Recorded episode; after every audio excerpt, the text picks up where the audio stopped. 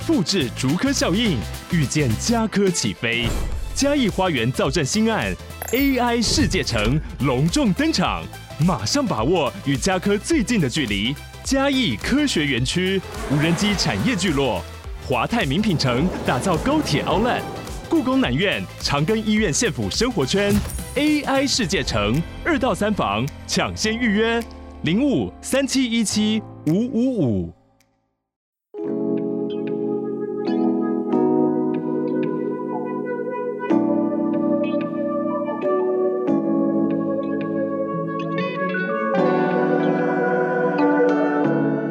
我是钠含量，大家好，我是迷津。在冬天里面呢，某一天很像夏天的天气呢，来录庄子哦，这样子可以心静自然凉，可以达到这效果吗？可以，可以。先感谢呢，抖内的听友们，对，然后还有订阅我们的订阅，yes。第一位他叫 Keep Fit 八一二，可是他没有留言。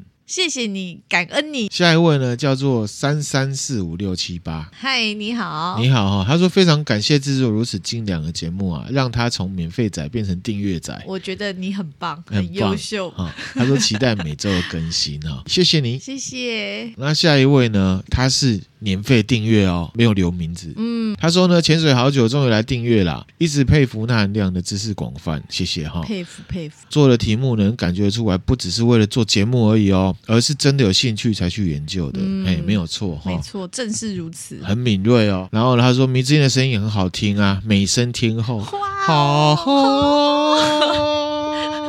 好疯哦！这是你的声音哦。现在喝的是钠含量，不是我。你不要在那边，你不要闹，人家以为那是我声音。好，好不好？我讲这个是那含量的声音。他说呢，迷之音的声音很好听。你笑什么？人家明明在夸奖我，你在那边凑什么热闹啊？好好好，对不起，对不起啊。他说有时候帮大家说出心中的 OS 啊，谢谢谢谢，让大家可以呢会心一笑，也让气氛变得很活泼有趣。然后他说呢，做节目辛苦了，订阅支持，加油加油，加油加油加油！对哈，怎样？我会的。那你要哦。选你是吗？对啊，哦、你不要在那边。好了，不要再哈了哈。总之这样，哦、正经一点啊。你啊，好，下一位呢，他叫做 S C O L A L I，他说呢。偶然间发现的节目，缘分呐、啊，越听越上瘾哦。感谢有这么优质的节目了，陪我度过每天上下班的通勤时光。然后三个笑脸，谢谢你的支持，谢谢你的支持哈，就暖心呢哈。今天还需要暖心吗？外面很热，可是我心里面有点凉，这样可以吗？透心凉。然后下一位呢，他叫做嘉义阿静。你好，你好哈，嘉义的朋友，他说很喜欢钠含量学识渊博跟米姐的可爱率直啊，内容富含知识之外，还直指人心向善，赞、嗯、哦，是他务农时候的最佳陪伴，加油，务农会加油，务农辛苦了，对我们呢，听友有百工百业的。对啊，大家工作都很辛苦，加油！希望我们节目可以给你们一些呢陪伴。嗯，那如果更好的话呢，可以给你们一些力量。在台湾务农其实也是蛮辛苦的，辛苦啊，就是很看天气气候。然后最近气候异常，会不会影响到他们的农作物？也哦，这是气候的部分，然后还有一些产业结构的变化，嗯，其实有很多的挑战。我们要支持台湾的农作物，要支持。谢谢阿静哈，谢谢你。那我们今天要讲庄子啊，庄子。讲到现在，其实还是在那篇的《齐物论》里面。嗯，刚开始分享庄子的时候，就有讲过，庄子的讲法其实是比较感性的。没有办法拳拳到肉，嗯、哦，不像老子，嗯、所以我们会花比较长的篇幅来说。其实算了一算，我们光《齐物论》呢就讲了很多很多集。那我觉得呢是很有必要，会持之以恒的把它分享下去。好、哦，希望大家呢也可以有所得。嗯，上次讲到什么？迷之音记得吗？忘记了对不对？没关系，嗯、因为有点久以前。对，有点久，确实有点久哈。听友也有在讲，请问一下那哥还有没有庄子？请问一下。对，然后我就回说有小庄在路上，等他到了就变老庄了。好冷哦。好，所以我们现在赶快来录哈。好，我们上次讲到呢，心灵的弹性，对，然后还有讲到成见，嗯啊，成见，每个人其实都有成见，对。啊，而且成见呢，跟我们一般讲的成见是不一样的，不一样，没错。然后还讲到扣音，对，有发出扣音，迷之音对这个扣音很有感觉，对，而且他还提到一句话嘛，他说哦，道恶乎隐而有真伪，言恶乎隐而有是非，道二乎往而不存。言二乎存而不可，然后他讲到最后重点是什么？道隐于小成啊，言隐于荣华。意思就是说，道这样的自然逻辑啊，嗯，会被一些小有认识，可是他自己为了自己的目的。或者是他有一些话语权呢，用偷换概念的方式把它掩盖掉了。庄子还讲到说，像这种道的道理啊，都会被隐蔽在现在大家听到一些很浮华、很虚华、表面表面的言辞给盖住。扣音讲完之后啊，其实还有一句我还没有讲，他就总结了啊。上一集讲到说，这个成见啊，其实每个人都有自己的角度，可是呢，都喜欢装的一副自己没有成见，嗯，或者是为了表现自己没有成见。所以他讲出的话其实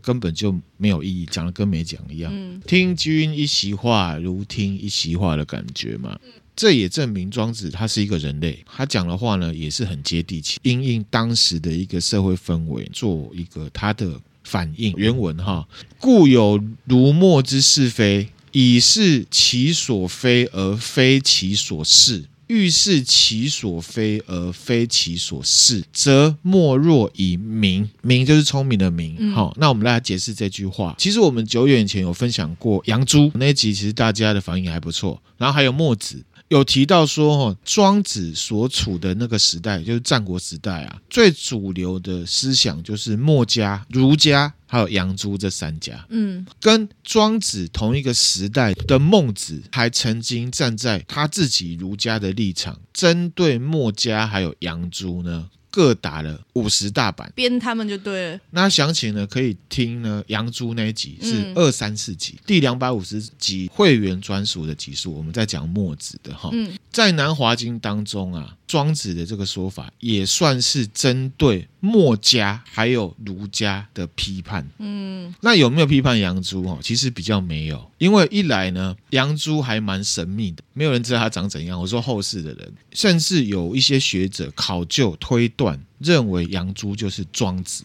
那我个人是比较保留，为什么哈？嗯，虽然呢，他们两个人出发点好像有点像，有一点吧。好，迷之音没有感觉哈，嗯、建议你去重听二三四集哈。不能再重听啊？像在哪里呢？就是先顾好自己。庄子讲的有一些论点啊，个人看起来哈，讲实在话，你说他是为了自己还是为了别人哈？有一点让人家混淆，才会有人觉得啊。可能庄子就是杨朱。朱我个人看法是，其实庄子他认为啊，在心灵上面，当然先顾好自己，你去影响别人，这样大家都会好。而且你要记得哦，庄子还有老子他们是道家，他们都是看整体，他会把你看成我，把我看成你。嗯，如果我的心灵顾好了，我可以影响你，那大家都会好。所以在我部分成分里面是有你的哦，所以你跟我是有点理智上分得出来，可是，在心灵层面上比较不容易区分，嗯，因为我们有。共同的部分嘛，嗯、我们之前一直在讲。对，我在物理上控制不了你，物理上对，也不想要你呢不好的心灵状态来影响我。嗯，所以呢，我就先从自己的心灵着手，我好了，我自然就可以影响你。这是庄子。嗯，那杨朱比较明显就是顾自己，因为他的论述呢集中在为了自己可以导出来的好处，后面才去拼接说啊，如果每个人都顾好自己很好的话，嗯、这个社会就会很好。嗯、个人认为是在出发点来看有一点类似，可是你细部去看的话，其实不太相同的。懂你的意思。好，庄子的本质就是他是把你跟我是放在一起的，在初中就已经放在一起，但是杨朱的他是就是个体先分开来，对，是最后再总结在一起。对，他又后面其实有一点串接，其实后面那段就把它砍掉，他还是杨朱。嗯嗯。可是呢，庄子的这个说法，如果你把我跟你之间的关系砍掉，他就不是庄子了。嗯。再来还有一点呢、啊，杨朱这样子的说法，其实是有一点点小盲点的。嗯。每个人顾好自己就会好了，对不对？每个人呢，他老了怎么办？如果他连照顾好自己的能力都没有的话，那要怎么办？好，我们讲到最极端的状况。嗯嗯。那如果完全照杨朱的做法，我们百分之百去执行，这个社会所有人都这样的话，哦，我们也可以感官上去推论，这可能会是一个没有人情味的社会。嗯。虽然有 bug，可是有没有价值？其实还是有的。这边也看得出来，杨朱的说法其实并非放诸四海皆准，而是有语境跟环境的。庄子一样，他是针对这个世道。针对那些会骗人、会拿利益的人，他来劝其他人说：“你们顾好自己，不要被骗了。”嗯，所以呢，其实杨朱的学说对那种刚出社会、热血沸腾、为了工作无私付出、套上就出门啊，忙到晚上可能加班到不知道几点。的那种人是有意义的，嗯，为什么？因为你踩点刹车，多爱自己一点，不要让所有的付出都被那些无良的人拿去转换成他们的利益，或者是生活上的便利。那这些年轻人如果他愿意留下一些 buffer，多投资自己，以后自然有能力可以照顾别人，嗯。我觉得杨朱的学说更积极的来看是这样，嗯，而不完全是说怎么样自私，嗯，不然呢？如果你付出一切给你的公司，当然前提是这公司不是这么 nice 的啦，哈，嗯，或者是你当别人无私的工具人，如果对方觉得你做所有事情，我已经付薪水给你啦，或者是我已经陪你睡啦，这一切都是应该的。你是应该的，那你这些人呢，就会变成夕阳下面飞翔的一只鹤，嗯，细鹤，细鹤，那怎么办？什么东西啊？所以杨朱其实是有点踩刹车，针对这个世道上一些黑暗的逻辑呢，奉劝心里比较像是白纸的人，嗯，所以呢，我们可以看说，反正各家呢，他都会有。站在自己的角度去论战别人，嗯，那为什么庄子没有去论战杨朱？因为他们出发点有一点点一样，嗯，可是我认为庄子的架构更大，我们就不形容他的架构有多大，我们就用孟子他切的态度来看。嗯，孟子站在儒家中庸的角度，哈，他自称中庸哦，哈，嗯，啊，他的中庸怎么说？他说呢，杨子谓我是无君也，墨子兼爱是无父也。无父无君是禽兽也。他说杨朱跟墨子都是禽兽哦，嗯、对啊，好颠哦，好 好像哦，像是丁丁这种可爱的小狗，是不是躺着也中枪了？对啊，那为什么说为我是无君呢？譬如说，然后我们很多人会用各种方式逃漏税啊，抢鸡蛋啊，走后门啊，圈地为王啊，盖豪宅啊，嗯，好啊，其实他们是为了什么？会觉得说我缴税付钱。给你给国家，还不如我留下来把妹吃好料，住豪宅，这就是禽兽，这是孟子的看法。嗯，好，我要说不是我的看法，哦、是孟子说的、哦。对，那为什么墨子兼爱是无父呢？嗯，今天呢，在马路上有两个老人啊，其中这个你老伯或你老母啦，同时要过马路，那因为你是墨子附身嘛，同时过马路怎么办？你一次只能帮一个啊，那墨子就会说啊，老人都一样啊，所以我先帮呢不认识的也 OK 啦。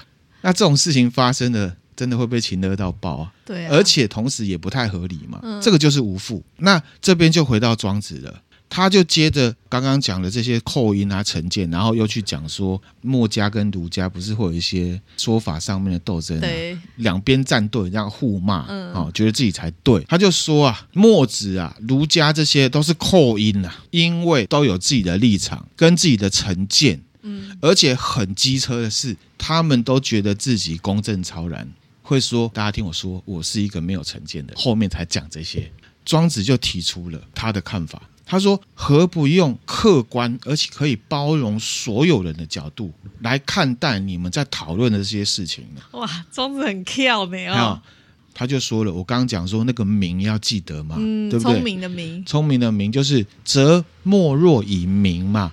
那个明呢，就是指我们要有平静的心，因为庄子似乎有点认为啊，墨家、儒家都试图让自己的概念的这个德啊，偷换成放诸四海皆准的道了。我这样才对，但是道其实本身就存在，就是那个自然逻辑本身，万物就是平等的。庄子我们一直在讲万物平等、齐物论这个概念，跟墨子的平等就不一样，哪里不一样？你知道吗？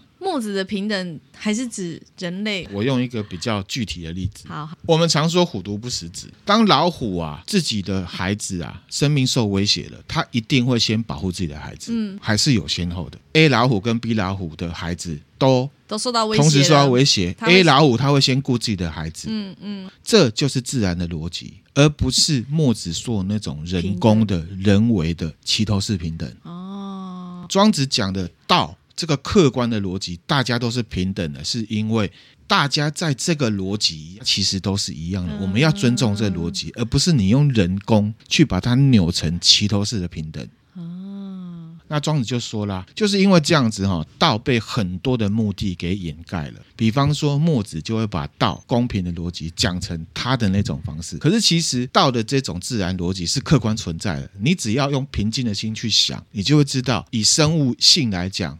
还是有先后的，对，他还是有他的逻辑，还是有先后的。嗯，好，那庄子可能就会看说，对，万物都是平等的。今天过马路有两个老人，一个是你的父母亲，你去先帮父母亲，这个是正常的逻辑，嗯、放诸四海皆准的。对耶，墨子那样就是有点刻意，人工人为嘛，啊、是他自己说的。可是平等而平等，可是他会说，这个世界其实应该是那样。嗯嗯，可是不可能。庄子讲的这个自然逻辑是他观察出来的，老虎也是这样，小狗也是这样，鸡也是这样，大象也是这样，大象也是这样，人也是这样。大家都一样，那个是一个客观的逻辑。米子英，OK，好 Okay, okay, 你用这例子就很好懂。那所以庄子就说了，就是因为这样，道就被很多的目的啊给掩盖住，那也被稍稍了解道的这些人啊，墨子不可能不了解道嘛。墨子是很强的读书人呢。为了自己的目的呢，去扭曲解释的，包含儒家也是。那可是我们来看呢，我们拿来了看我们现在社会的客观基准，不一定要说指谁啦。所以呢，他就说：“故有儒墨之是非，以是其所非而非其所是。”就是他们互相说彼此不对。嗯，原文解释就是说，所以呢，才有墨家跟儒家的是非之争，他们互相肯定对方所否定的。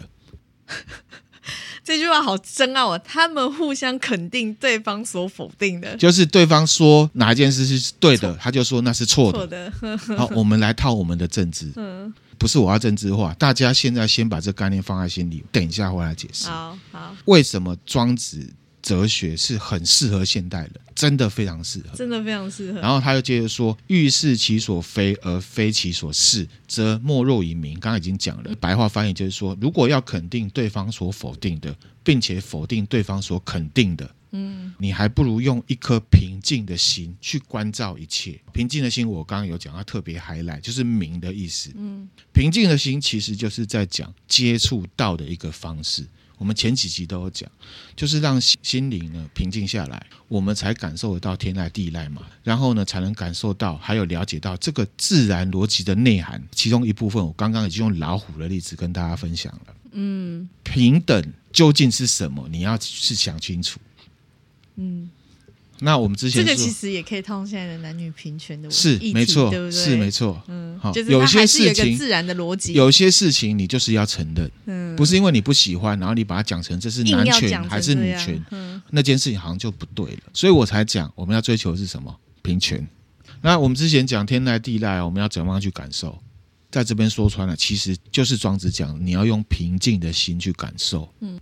用感受道的这个自然逻辑的心呢，我们呢去接触这个道，了解这个道的一个途径，或者说呢，用非我这个角度的逻辑，或非他的这个角度的逻辑呢，来看事情，得出结论之后呢，再让它成为我们自己的成见。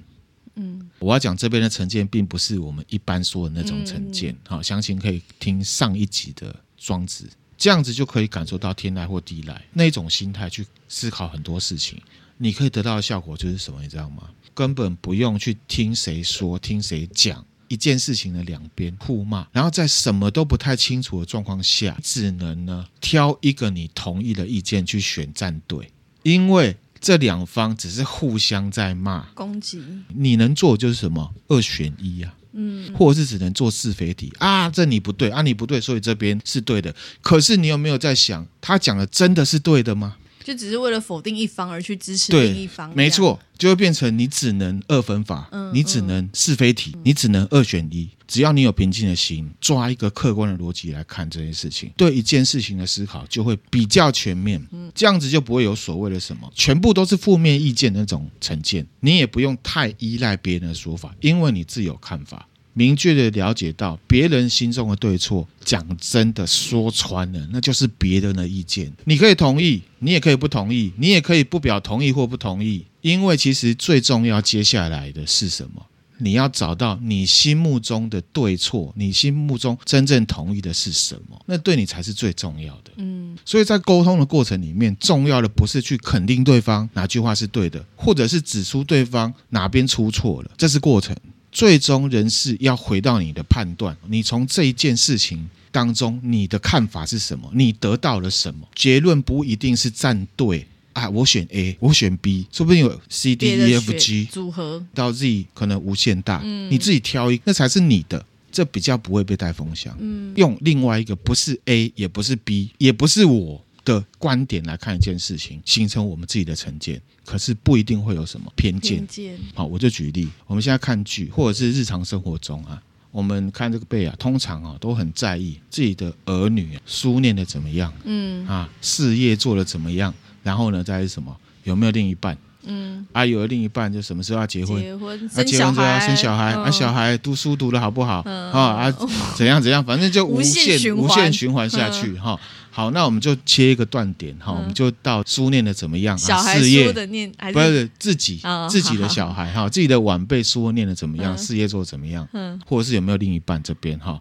其实啊，对于那些念的不好的，工作不怎么样，没赚很多钱，或者是没有另一半的，通常哈长辈都很担心嘛。嗯对。担心到好像中华民国要灭灭亡了 对，哦。世界要末日了，好，我换一下哈，就是世界要灭亡，嗯。不要说中华民国要灭亡，太敏感了。太敏感，天要塌下来对，觉。为什么你知道吗？套我刚刚讲的这些哈，因为他们是用父母长辈的角度在看这件事情，对，这些在意点是身为父母亲会在意的一种德，嗯，只是一种德。的，在不断的强调之后，我们身为子女或晚辈的，我们会以为身为一个人，那个就是我们唯一要追求的事情，嗯仿佛那就是道了。嗯，可是你也不能说他们错，因为他们也是被他们的父母亲这样教育出来的。但是其实呢，前面好几集都讲过了，人活着追求的是什么？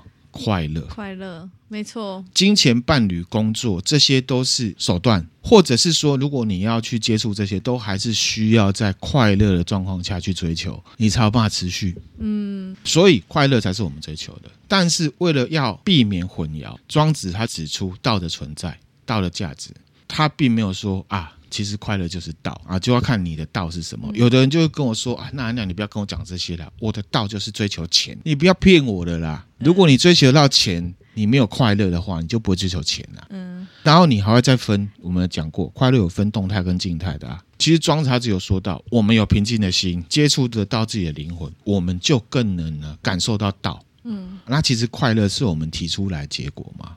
啊，确实人本来就是要追求快乐啊。嗯这边的快乐我们可以换成各种的代词，比方说自我实现、自由自在，各种各种。嗯讲说穿了，现在也有人在讲说啊，现在的有钱人要指的是什么？有自己自由的分配时间，嗯，对不对？这也是啊相对比较好的生活品质，嗯这样就是富有的。可是以前的富有就是说，钱啊，我跟人家讲说，我跟你讲，我是工作狂，我一天二十四小时都穿着西装，忙不完，我停不下来，卖挖品了。我不信有人可以从工作里面完全得到快乐，对啊，不可能吧？不可能。对啊，莫可能了。那换言之呢，这些都不是目的，只是过程当中的其中一个而已。嗯目的应该是快乐，而且快乐也不是一种结果，它也跟金钱、伴侣我们在追求的方式一样，它其实也是一种过程。你今天快乐，明天会快乐吗？也不一定。一定，你应该要持续的去追求快乐，嗯用各种方式，这个就已经是被偷换概念的嗯，方式了。迷之真的了解哈。真的，那再回到父母亲的例子上面，他们有的人可能真的发财啊，很有钱。有钱的爸妈，好，那我问啊，他们有快乐吗？好像还不一定哦。这不知道啊，对好不对？可是至少我们可以看到，有的人还是庸庸碌碌啊，整天担心钱的事啊，以后怎么分配啊？哦，对，这倒也是哦，对不对？那又或者是什么，跟另一半吵架，一刚刚在嫌家己的昂塞，还是嫌家己的某，安怎？就杂念没啦，刚刚都要哀叫啦，或者是怎样怎样，或者是担心什么？身体不好的事情、啊，健康对不对？嗯，说不定还有一些父母很有钱的父母，他会后悔说：“哎呀，年轻的时候只追求这些啊，我很多事情都没有做过啊。对”对，也有这种人，对不对？那现在也没有很快乐，嗯、会有遗憾、啊、也说不定啊。有有有我们就知道钱、伴侣，哈，还有很多其他的东西，都是德而已啦，嗯，不是道啦，嗯。那他们也有伴侣啊，才有我们嘛。对，那他们是不是常常在嫌另一半？有啊，其实大部分的父母都是。大部分的。如果这个角度来看，我们就可以更清楚的了解，要子女啊学业成绩好、事业好、有伴侣，是他们身为父母长辈会在意的德。嗯，他们要求这些也没有错，不是不对，只能说不是唯一，但是被包装成唯一了。嗯，这样做才对，这样才是正常的。对，那晚辈子女就会被，譬如说家庭教育，或者是社会教育，或者是学校教育，以为那是德。但是我们也可以从刚刚，譬如说父母亲他们互相啊骂来骂去，或者是说又在担心别的事情，你就可以从他身上看得出来，仍然缺了一样什么？平静的心啊。有一些人是缺少平静的心的。如果有了这项，也许啊不一定要很有钱，也不一定要妻妾啊子女成群，嗯，说不定也可以很快乐。妻妾成群，现在应该没有人会觉得这样妻妾成群吧？你不要偷偷放观念进去哦。我跟你讲，有人是想要喜欢妻妾成群的啊，那当然了，我刚刚提的这些就是反证，嗯，分享给大家。同样的例子，讲到道跟德，父母老了，身体不好啊。如果呢，子女当初都照他们吩咐了，功课很好啊，事业很好啊，好啊成家立业的人呐、啊，很忙啦，身体不好，我没有办法来照顾你啦。道的角度来看，当初那些功课很烂的，交不到另一半的，反而比较有时间，有办法留在他们身边哦，照顾他们哦，啊、没有家累、没有事业的哦。嗯、道的角度来看，追求那个事业天、成家立业，好像不是放诸四海皆准的哦。嗯，这也是一个反证。人生好难呐、啊，他放过伤了，这样也不对。没有什么不对，我跟你讲啊，这样也有他的后果，那样也有他的后果。对，每件事情都会有后果。但看你要选择哪一种后果来承担。那孰轻孰重，就是你有清明的心。道的角度来看，你可能会觉得，哎呀，功课好，功课不好，都有好处，都有坏处啦，各有利弊啦，对不对？是是单身或者是 一次娶好几个，都有好处，都有坏处啦，是不是？这要看当事人当下的感受啊。还有事情造成的结果嘛？嗯、啊，我们都不是神，啊、我们也不知道结果会是怎样。一定有取舍。可是你为什么很武断的说，你现在功课一定要很好，你才会有好的？快乐。有的人功课很好，事业很好，他可能四十岁就再见了。嗯，那他会不会变鬼魂回来说：“爸妈，你是不是变相害死我了？呃我以前啊不睡觉啊，不顾健康啊，都在读书，都在工作啊。哦，董事长当到了，我的错啊，起来呀，是不是要来？”索命呢？啊，你们他 是不是会来索命？呃、不会索命。对，我意思是说，这个东西就是德而已，呃、在某个状况是对的，在某个不一定是对的嘛。道才是放诸四海皆准的嘛。所以都不要过度强调啦，不用过度强调，是是没有错。所以就只有适合与否的问题。嗯、这边还要再讲一个隐性的逻辑。提一下，庄子也是在提醒哦，透过平静的心，用道的逻辑来作为工具的话，我们对很多事情哦，就可以有自己的看法。嗯，以儒家和墨家来看。他那个世道就不一定非得要从墨家或者是儒家里面去选一个才对了。重点是你心里觉得哪一个比较适合，还有你自己的心里面想法才是对的。嗯，这很重要。这个就是二分法，因为这个世界上也不只有儒家跟墨家，还有其他百家。对啊，还有你自己一家。一家我就想知道你心里面的想法是什么。加一那家，你要不要冲一个那家？那家的内涵是什么？我还不知道哎、欸。那家内涵就是一直拉小我。精神病院的感觉。精神病院，那家的中心思想，你觉得可以请大家一起集思广益？不用 可以到 DC 里面讨论。好了，我就举一个例子了哈。DC 里面有一些听友，嗯，他在 DC 里面提到一些政治的事情，其实那含量都很欢迎。好，可是那含量也会表达出我自己的看法。嗯嗯，我不会是那一种呃表面公正，没有自己觉得。对对对，我会很勇于提出我的看法。DC 的听友有一个啦，提出他看法，我觉得他不是故意的。大致上就说他觉得那含量哦是绿的，然后在这个 DC 里面的风向是特定的。嗯嗯，他觉得你在带风向。对，他觉得我在带风向，我记得好像迷之音同事的好朋友也有是我们的忠实听，嗯，他也有提到类似像这样的事情，嗯，他觉得那含亮是某个颜色的，嗯嗯，那他甚至还有一个迷之音的同事，他想要跟我辩论，他不是要跟你辩论，啊、他是说他想跟你 fit，想要跟你聊，哦、跟我 fit 是不是？对，okay, okay, 没有人想跟你辩论，好好，那我只能说，其实啊，公正的讨论一样套。庄子，嗯，我觉得自认为啊是吵架王，或者是觉得自己很会辩、很会讲话，哈，真的很片面。因为墨子还有儒家都是这样，你辩赢了人家，或者是你讲的铿锵有力哦，重点还是接受的人他的看法是什么，还是最重要的，嗯，而不是证明自己是对的。那我们现在又有一个方式，就是我们现在在证明自己是对的，通常不会正面表述，而是透过说别人是错的来代表自己是对的。其实这个逻辑很不同。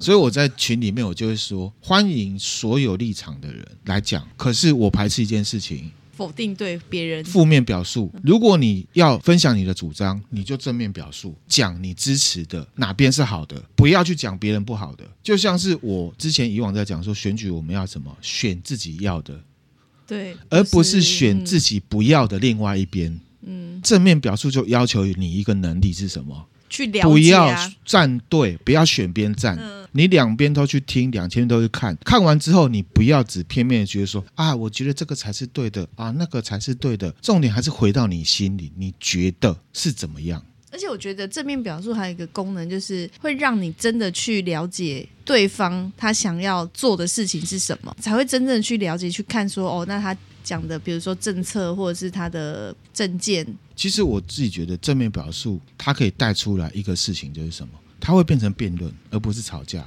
辩论其实呢是证明自己是对的，去讲别人是错的，其实只是手段，指出对方没有像我这么对，嗯，而不是完全说我证明你是错的，所以我就是对的。他要做两件事，其实辩辩论的正反两方是要证明自己是对的，是首要。嗯，第二个才是证明对方是错的，或者是对方没有像我这么对，所以核心还是在于说你心里到底是想什么，而不是去选边站。嗯，分享大家这个就结合到我刚刚讲的那一个东西。回到稍早我们讲到这个政治倾向的事情，那含亮其实自己觉得这个是做节目比较不容易的地方。嗯，因为那含亮说过，其实只要有人就有意见，就像我们讲成见。人不可能没有意见，嗯，那到这边我们已经讲通了，然后再结合到，其实我们二四三集文字游戏那一集有讲到二分法，我们深入的说明二分法的操作逻辑了，也提到二分法是很不健康的一种看待事情的方式。嗯，那我们现在还在讲庄子，我们就非常非常的不建议所有人用二分法来看事情，只是站队。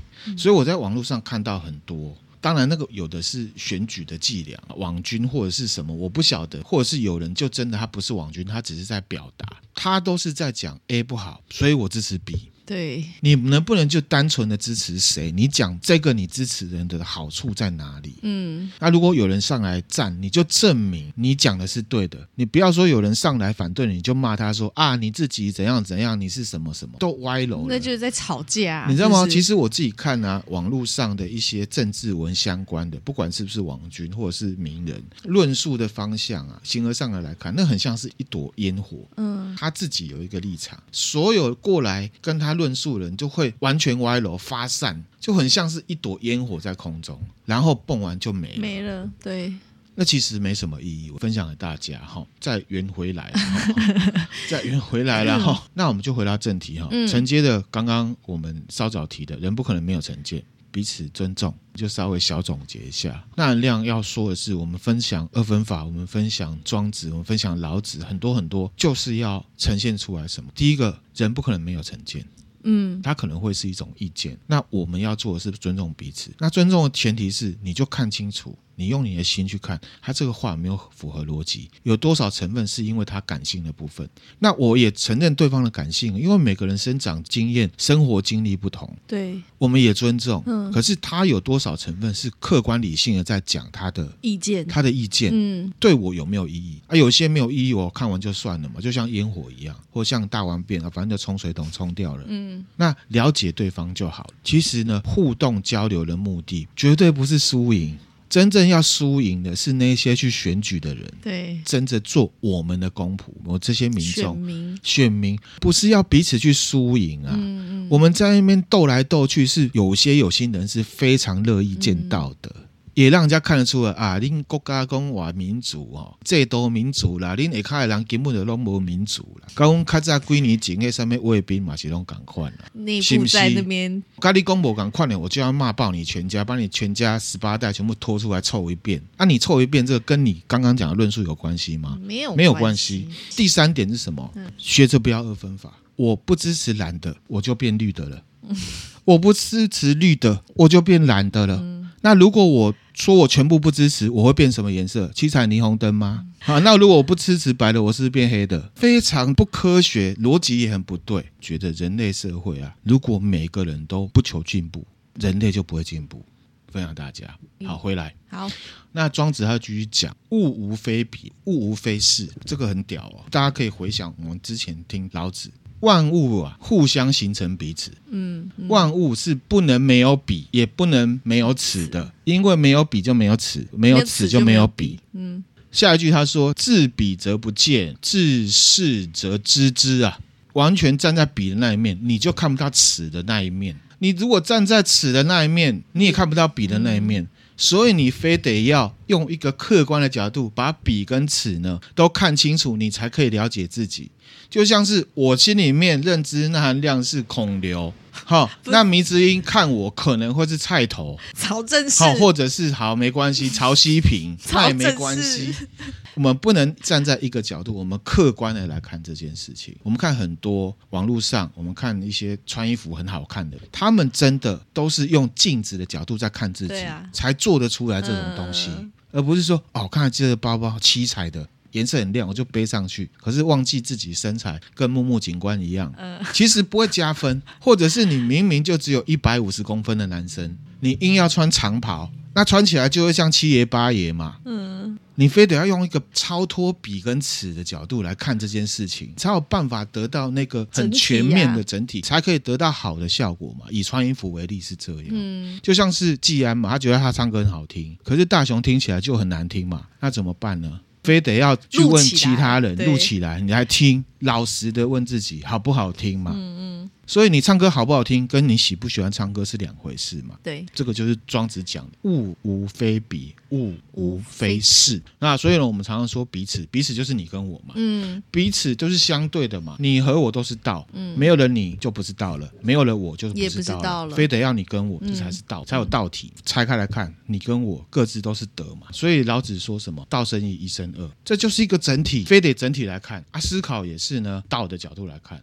思考到彼跟此，那我们稍早讲到这个父母亲的例子，假设啦，我们是父母亲，我们就是彼好，那小孩子是此，那当然，如果听众你要把它互换，你要当小孩年轻一点也可以啦。哈。我们要用什么角度去认识我们的小孩，或是去要求他？用什么方式？绝对是用他的角度才有办法了解他嘛。对啊，这就是什么？那含量常讲，换位思考其实很难呢。其实很难，其实很难，因为你要站在对方的感受，他的想法。换位思考的一个大前提就是你要了解对方，你才有办法推想对方怎么样来看待你。对，所以其实很难。那当你了解之后，要再如何？再加一层道，道的逻辑。我对孩子的看法。我对我自己的看法是这样，孩子对他自己的看法，孩子对我的看法是怎么样？我们形成了比跟词，我们用一个客观的逻辑，清明的心，明嘛，嗯，来看这彼此整体，两者才互动了起来。当然，米子英讲，我同意，很难，嗯，好，而我们也没有小孩，我们只是讲庄子他有这样子的一个方式，这也是我同意的。我们在跟人家互动也是，这同样可以套政治哦。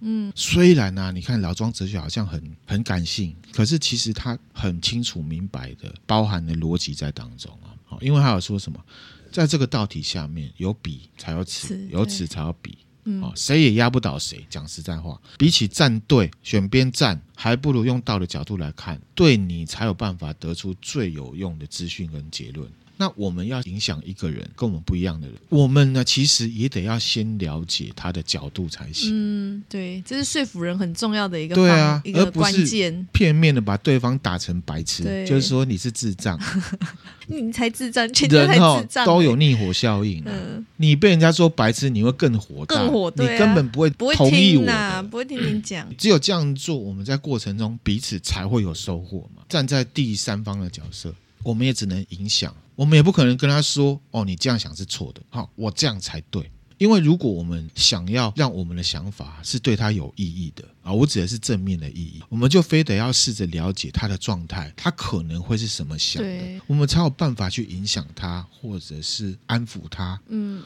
或者是换位思考嘛。嗯这很不容易。可是如果我们试着做的话，其实都会是好事。如果真的没有办法换位思考，那就是一种安慰嘛。嗯，好，那如果是安慰的话，也得要站在他的角度出发，才会有实际的效果啊。过程中，我们也不用去讲说啊才是对的啊，你遇到了什么事情才是错的，因为这个世界上哦，谁对谁错很难说啦，角度不同嘛，角度不同啦。那最糟糕的就是什么？哦，你这样是不对的，哦，你那样是错的，或者是有人你知道吗？之前不是有一个很红的明星，哦，这我之前举过例子了，他就说忧郁症啊，你就开心一点就好啦。嗯这个其实是扣音，讲的再大声都是扣音。对啊，就是听君一席话，如听一席话。这种话说真的，底层目的是什么？只是在彰显他自己很正常、很聪明，其他人都很笨，这就不是沟通。这也可以带出来另一个道理给大家：不用帮别人设目标去定义啊，也不用去定义哦谁对谁错，我们管好自己就好了。你找到你自己的道就行了。光是找自己的道就够忙的啦。然后接下来呢，庄子他又讲了：是故啊，彼出于世，世亦因彼。彼是方生之说也。虽然，方生方死，方死方生，方可方不可，方不可方可。因是因非，因非因是。听君一席话，如听一席话，可不可以讲一下？我会解释哈。还要继续，我再念完嗯，哈。还有，彼亦一是非，此亦一是非啊！国且是彼是乎哉？国且无彼是乎哉？彼是莫得，得其有，谓之道书。书使得其环中，以应无穷。是亦依无穷，非亦依无穷也。故曰：莫若以明。他还是在强调明，明清明的心。翻译来了哈。好，他们同时并起，也同时幻灭，同时幻灭又同时并起，同时可以成立，又可以同时存在，可是又彼此不成立。哇，确实是啊，嗯就像我讲的人生嘛，嗯，成立且矛盾啊，对的，是的，同时不能成立，也同时可以成立。顺着说他们是，可以顺着说他们是非；顺着说他们是非，也可以顺着说他们是是。那所以圣人呢，不会采取这种观点呐、啊。什么观点？就我们刚刚前面都在讲那个，非得要站队，而是以自然的道理来了关照这一切。关照这一切之后，你就知道，哎呀，就是啊，顺着状况去做就好了啦。此也是彼，彼也是此啊。站队都没意义啦。黑暗骑士、光明骑士，管他什么骑士，是骑士就好了嘛。嗯，那这样子呢，就不会有彼此啊出现什么互相对立的状况。这个就是什么道的枢纽。嗯，抓到这个点啊，就可以运用这个道了，对枢纽很重要。就可以因应呢无穷的变化。嗯，因为哈、哦，我们抓的很生硬，一个这个才是对的，安了下回是的变化。嗯，环境是在改变的，对不对？对啊，如果硬抓了这个哦，你也就痛苦了。嗯啊，然后它下面又有一句真的是很屌很屌，我们非得要讲这一集呢，我们可能会分上下集，这个就是上集。那下集呢，我们会当做呢同一周的四出扩大，一直四出出去。下集见。